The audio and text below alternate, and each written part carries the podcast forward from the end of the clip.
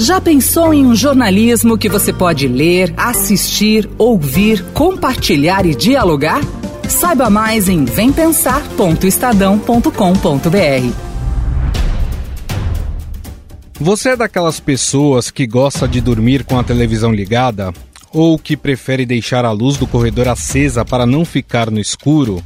Pois saiba que, para quem não é sócio da companhia elétrica, tudo isso vai ficar mais caro. Em maio, devido à pandemia do coronavírus, a Agência Nacional de Energia Elétrica, órgão que regula a distribuição e comercialização de energia em todo o país, suspendeu o sistema de bandeiras tarifárias e acionou a bandeira verde, que não tem tarifas extras até o fim deste ano. Mas os planos mudaram e a cobrança também. A partir desta semana, o sistema voltou e as tarifas terão bandeira vermelha em seu segundo patamar, com uma taxa extra de R$ 6,24 a cada 100 kWh. É a primeira vez desde o início da adoção do sistema em 2015 que a tarifa extra nas contas de luz em todo o Brasil passa direto da bandeira verde.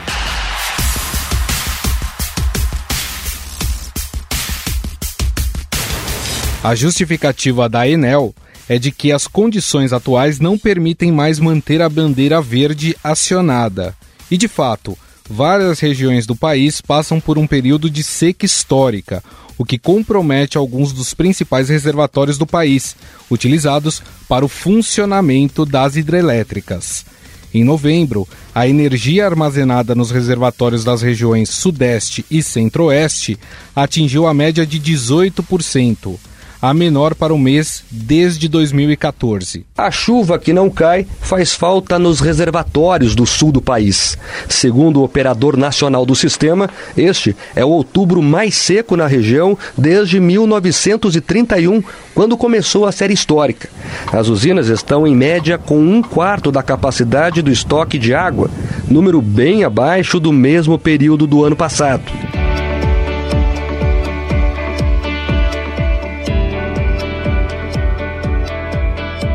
A situação é crítica também no sul, onde os reservatórios fecharam novembro com 18,6% de sua capacidade de geração de energia, o menor valor para o mês dos últimos 20 anos, isso de acordo com o Operador Nacional do Sistema Elétrico. E para piorar, as perspectivas de chuvas para o mês de dezembro não são nada animadoras. A situação levou ao acionamento de termoelétricas, o que pressionou o custo da geração de energia no país, já que se utilizam de combustível para funcionar. Segundo o ONS, neste ano tivemos o pior mês de outubro em 90 anos na capacidade das hidrelétricas de gerarem energia por causa da baixa quantidade de água nos reservatórios. Além disso, segundo a agência, o consumo de energia aumentou consideravelmente e retomou o patamar pré-pandemia em setembro. Afinal, diante deste cenário, é possível que tenhamos um racionamento de energia? Qual é a situação atual do sistema elétrico brasileiro? Vale lembrar que o Brasil já passou por um apagão seguido de um racionamento em 2001 a geração de energia no país era 80% focada nas hidrelétricas, ou seja, dependia da água para a produção. Diante de uma estiagem prolongada, o governo implantou um plano de racionamento que consistia em cotas de consumo mensal. E em caso de não cumprimento, as contas de luz ficariam muito mais caras. Com esses números, o mês de julho não vai haver apagão. E se continuar assim, vamos superar essa crise sem nenhum apagão.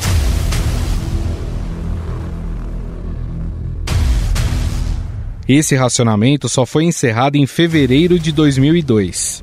E agora? Nós corremos o mesmo risco? O Brasil está preparado para enfrentar uma crise nas hidrelétricas? Sobre o assunto, converso com Wildo Sauer, professor e coordenador do Centro de Análise, Planejamento e Desenvolvimento de Recursos Energéticos do Instituto de Energia e Ambiente da USP.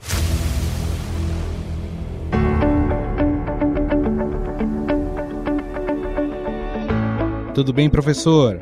Tudo bem, Gustavo. Bom, Professor, nós estamos passando por um período de seca, principalmente ali na região dos reservatórios das hidrelétricas do sul, sudeste, centro-oeste do país. Se esse quadro persistir, professor, nós estaremos caminhando para uma possibilidade de racionamento de energia ou hoje a estrutura energética brasileira é melhor do que aquela de 2001, quando nós tivemos o mesmo problema? A hidrologia não é muito diferente ainda, mas de fato a energia natural afluente dos últimos meses tem sido baixa. A diferença agora é que nós temos um parque de termoelétricas bastante grande e então a situação de garantia do abastecimento vai estar principalmente vinculado ao crescimento da demanda que deveria acontecer, porque a retomada da economia é algo extremamente importante. De qualquer maneira, surpreende que a gente esteja discutindo agora, 20 anos depois, algo que já aconteceu há 20 anos atrás e que não deveria nem poderia estar acontecendo de novo, nem precisava. Quer dizer, nós temos no Brasil, desde o ano 95, quando nós começamos a reformar o sistema elétrico, um conjunto de proposições adotadas por todos os governos desde então, com nuances para lá e para cá, em termos de maior ou menor liberalização, maior ou menor participação privada, é, transformou o país em um sistema absolutamente instável na área elétrica. Essa é a verdade. Não precisava ser assim, mas é assim. De maneira que a situação para começo do próximo ano vai depender substancialmente de quanto a hidrologia vai responder, porque temos que lembrar, agora em dezembro, já estamos em pleno período chuvoso na região sudeste, na região norte, também, obviamente, no Nordeste, porque grande parte do aporte hídrico do Nordeste vem do Sudeste, através do Rio São Francisco. De forma que depende, de um lado, do quanto aporte nós teremos, de outro lado, de como vai se comportar a demanda. E esse é o quadro preocupante, mas desnecessariamente. E essa é a questão mais importante. O Brasil vive um problema estrutural. Nós, toda vez que isso acontece, aconteceu em 14, 13, 14, naquele tempo nós despachamos termoelétricas completamente fora da ordem de mérito, gastamos de 2012 até 2015, 16, cerca de uh, eh, 110 bilhões de reais em combustíveis, acima de 200 reais o megawatt-hora, com 110 bilhões de reais, nós teríamos construído naquele tempo cerca de 22, 25 mil megawatts de usinas eólicas. O que mostra que o problema que nós estamos vivendo agora é reflexo do modelo que não está funcionando desde o 95 para cá, de maneira que nós estamos periodicamente discutindo algo que parece ser conjuntural, mas não é, é estrutural. E, e normalmente o debate público se estabelece em torno da baixa hidrologia. Uhum. A hidrologia nunca nos surpreendeu. Nós temos o histórico dos registros do comportamento das bacias hidrográficas brasileiras documentadas com algum rigor desde 1931. Nós devemos saber que, ao termos alterado profundamente os ecossistemas, devemos estar preparados para além de ter a pior situação já ocorrida, que foi em 53, 54, repetir com aprofundamento por causa da maior volatilidade. E nada disso está sendo levado em conta, infelizmente. Os debates que estão sendo feitos em torno das políticas públicas de energia caminham na direção contrária caminham na direção de aprofundar a instabilidade. Então, sim, estamos debatendo uma situação crítica, as consequências delas dependerão, como eu disse, do comportamento da hidrologia daqui para frente, do despacho das termoelétricas e do comportamento da demanda. E não nos esqueçamos que as chuvas no Sudeste e indiretamente no Nordeste, porque a grande parte da água que abastece São Francisco vem de Minas Gerais, uh, esse período chuvoso se encerra em março, abril, que é as chuvas de março fechando o verão. Sim. Esse é o quadro. Perfeito. O senhor falou muito de inconsistência, de instabilidade no nosso sistema elétrico. Isso tem a ver com o fato da nossa malha energética ser baseada em hidrelétricas e o Brasil não ter avançado em outras formas de produção de energia? Pois é, a sua pergunta é muito importante porque ela exatamente reverbera o que a propaganda tem, tem dito por aí, que o Brasil precisa sair das hidrelétricas não são confiáveis as eólicas e a fotovoltaica, precisa ir para nucleares e para termoelétricas. Este é um discurso dos lobbies que querem piorar ainda mais o sistema elétrico brasileiro.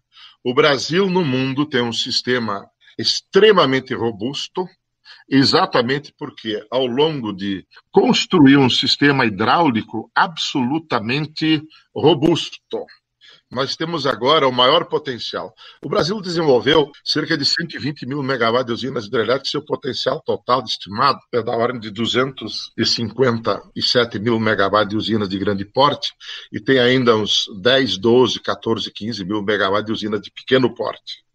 Desenvolveu, portanto, menos da metade do potencial possível. Grande parte do potencial remanescente está na Amazônia, tem problemas ambientais seríssimos, tá, muitos deles insuperáveis, e questões sociais nunca resolvidas. De maneira que também não precisamos avançar muito mais no sistema hidráulico brasileiro. É possível atender toda a demanda futura brasileira, expandindo o potencial eólico, que hoje é o maior do Brasil. No mínimo, temos assegurado cerca de 600 mil megawatts, quase três vezes mais do que o hidráulico de usinas de alta qualidade, especialmente no sertão e no litoral do Nordeste. Esse potencial eólico ainda não inteiramente avaliado por deficiência de ações públicas.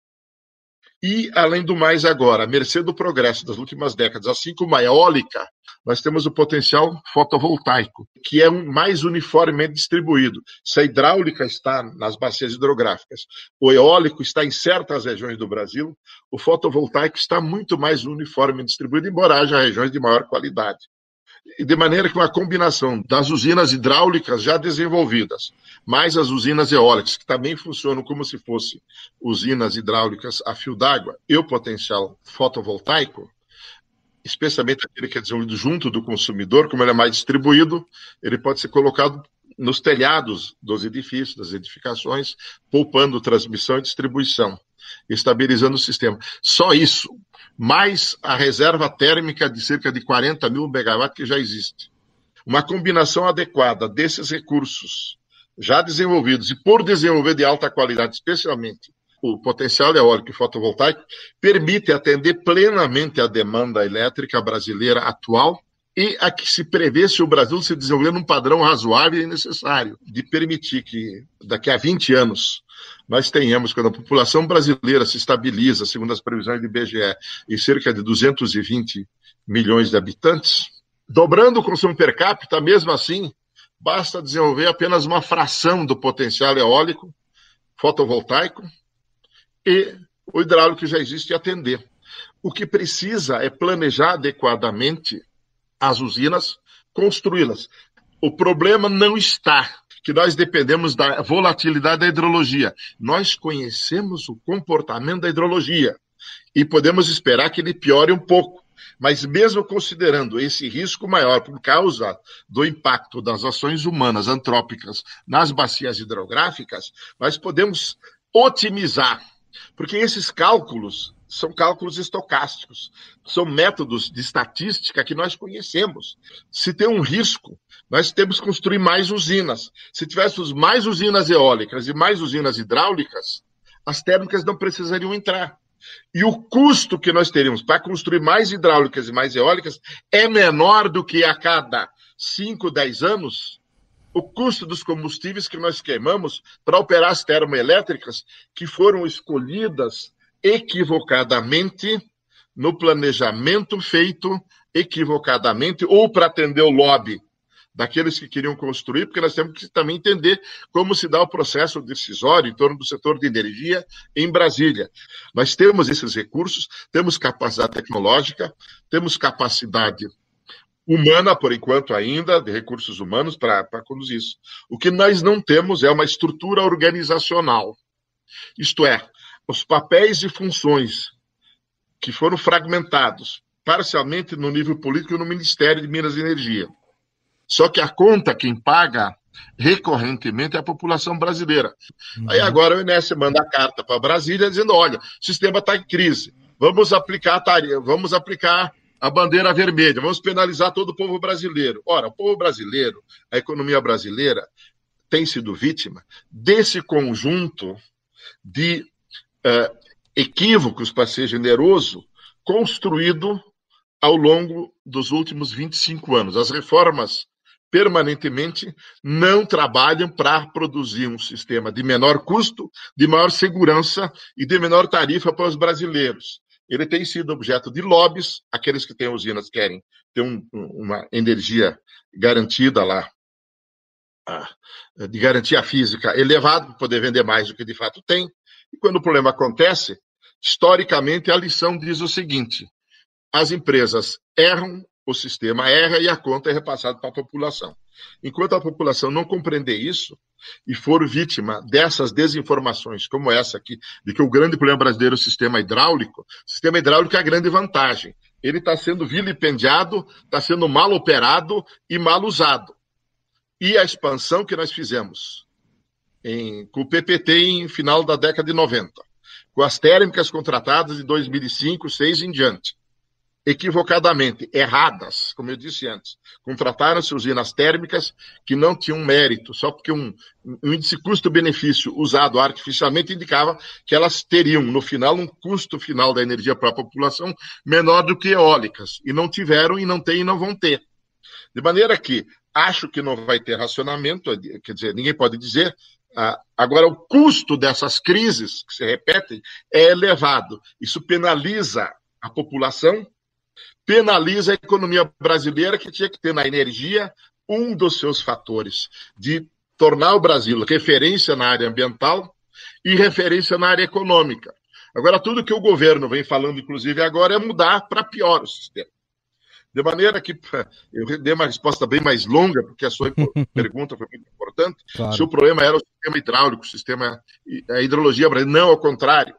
Ela está sendo mal usada é um patrimônio imenso ter usinas daquele porte. Com aqueles reservatórios, todo mundo busca a capacidade de estocar energia, que pode ser usada nos momentos em que as intermitentes, que não tem como acumular, como a eólica e a, e a fotovoltaica, uh, operem, mas nós podemos guardar energia nos reservatórios. E eles têm sido esvaziados permanentemente, porque os critérios de operação, os critérios econômicos, os critérios de julgamento dos riscos estão equivocados. Esse é o grande problema. Nós precisamos reformar a estrutura organizacional, as responsabilidades das instituições, vis-à-vis -vis o que aconteceu em Macapá, um grande problema que é estrutural, tem a ver com a falha das missões, dos contratos e das funções de todas as organizações envolvidas, e temos que mudar o planejamento da expansão, a forma de distribuir os custos do sistema entre os consumidores, para que todo mundo pague o custo efetivo que ele impõe ao sistema para a energia que ele recebe, isso não está acontecendo, há uma assimetria, onde os grandes consumidores, historicamente, têm pago muito menos do que o custo, e os consumidores cativos, 75% da energia brasileira, pagam muito mais, e todos nós pagamos muito mais do que deveríamos, porque o nosso sistema foi mal planejado, mal expandido, com opções de mais alto custo do que o que seria possível, e estamos pagando o preço. Então, esse episódio de agora é mais um que se repete ao longo dos últimos 25 anos. Nós precisamos acordar. Ótima explicação, professor. Acho que fica muito claro aí todos os problemas. Bom, nós conversamos com o professor Ildo Sauer, ele que é coordenador do Centro de Análise, Planejamento e Desenvolvimento de Recursos Energéticos do Instituto de Energia e Ambiente da USP. Professor, gostaria de agradecer por essa aula que o senhor deu para nós. Muito obrigado, viu, pela atenção. Agradeço pela oportunidade e pela possibilidade de participar desse debate. Eu acho que essa iniciativa de vocês de ampliar eh, essa discussão é muito importante nesse momento e sempre. Muito obrigado. Estadão Notícias.